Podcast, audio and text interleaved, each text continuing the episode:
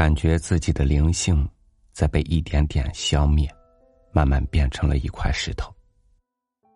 比如，现在比童年时候可玩的好玩的东西多了很多，我们可以任意的选择它们，从中搜寻欢乐，可我们依然常常觉得无聊。真正的快乐从哪里来呢？与您分享加西亚马尔克斯的文章《流光似水》。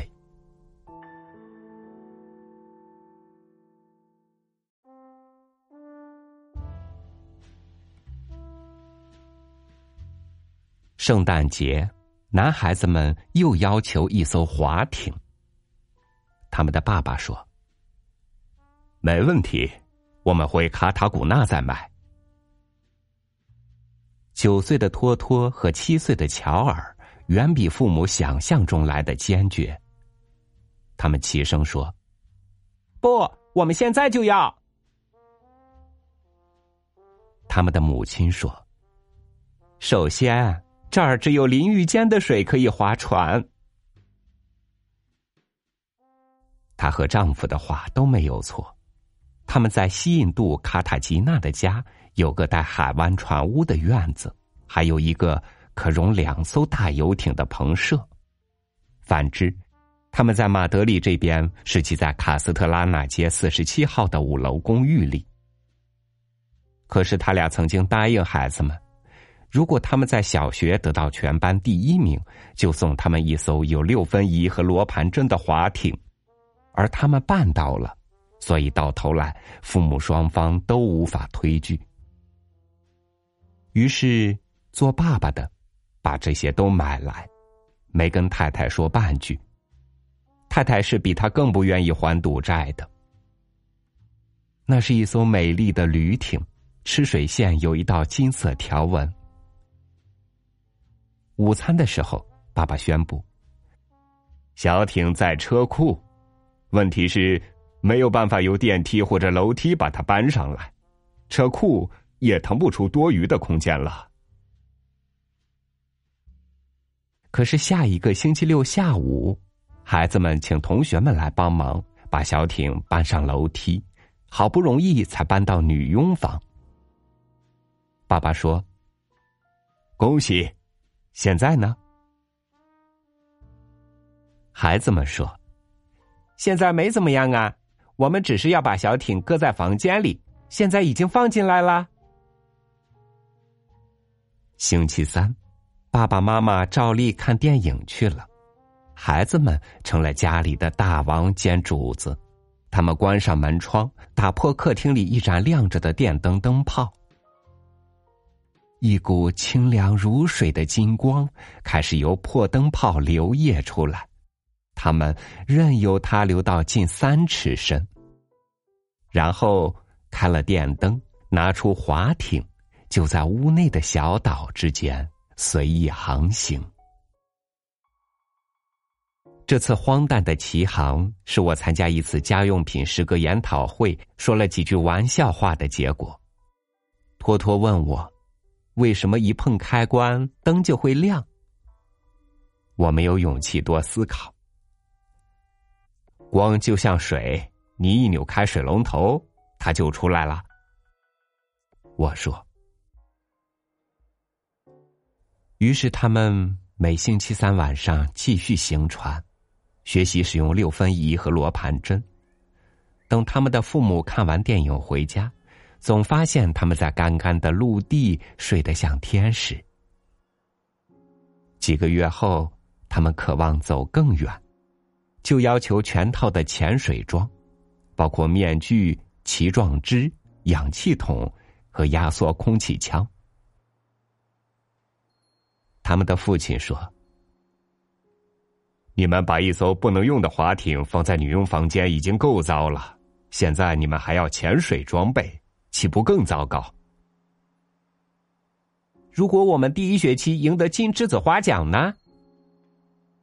乔尔说。他们的母亲恍然说：“啊不，已经够了。”他们的父亲责备他太强硬。母亲说：“这两个孩子该尽本分的时候，连根钉子都引不到。可是为了得到他们想要的东西，他们什么奖都能拿到，连老师的职位都能抢到手。最后，父母既没有答应，也没有拒绝。可是到七月，托托和乔尔各获得一个金栀子花奖，且获得校长公开表扬。那天下午，他们没有再开口。就在卧室里发现两套未拆封的潜水用具，于是下一个礼拜三，他们的父母在电影院观赏《巴黎最后探戈》的时候，他们把公寓注满了深约两旬的金光，像温驯的鲨鱼在床铺等家具底下潜游，从光流底部打捞出不少几年来迷失在黑暗里的东西。在年终颁奖大会上，两兄弟被赞誉为全校典范，获颁杰出奖状。这次，他们用不着开口，父母主动问他们要什么。他们非常讲理，只要求在家开个宴会，招待同学们。他们的爸爸和妻子单独在一起的时候，满面春风。这证明他们成熟了，他说。下一个礼拜三，他们的父母正在观赏阿尔及尔战役时，卡斯特拉纳街的行人都看见一道光瀑从一幢树影掩映的老建筑流溢下来，溢出阳台，一股一股沿着房屋正面倾泻而下，呈金色洪流急奔下大道。一路照亮了市区，直亮到瓜达拉巴。救火队为应付这个紧急状况，撞开五楼的门，发现公寓满是金光，一直淹到天花板。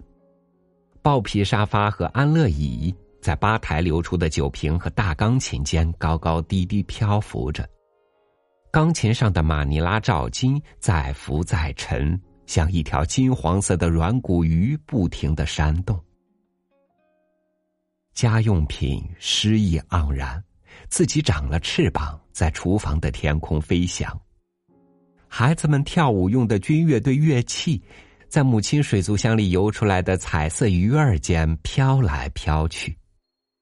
那些鱼是浩瀚的金光沼泽里唯一活生生而且快快乐乐的动物。每个人的牙刷、爸爸的剃须刀和妈妈的面霜，以及备用假牙，都浮在浴室里。主卧室流出来的电视机，则侧浮着，画面上还在播午夜电影的最后一段情节。大厅那一头，托托戴着潜水面具和仅够抵达港口的氧气。坐在船尾，随浪潮摆动，手握紧双桨，正在找灯塔。乔尔浮出船头，还在用六分仪寻找北极星。满屋子漂浮的是他们的三十七个同学，有的正在窥视天竺葵盆栽，有的正在唱改了歌词来嘲弄校长的校歌，有的正从爸爸的酒瓶偷喝一口白兰地酒。就这样化为永恒。他们同时扭开太多灯，公寓泛滥成灾，医院传教士圣朱利安纪念小学的整整两个班学生遂淹死在卡斯特拉街四十七号五楼。在西班牙的马德里，一个夏天像火烧，东风冷如冰。没有海洋，也没有河流，内陆根性的居民永远学不会光海航行术的遥远城市。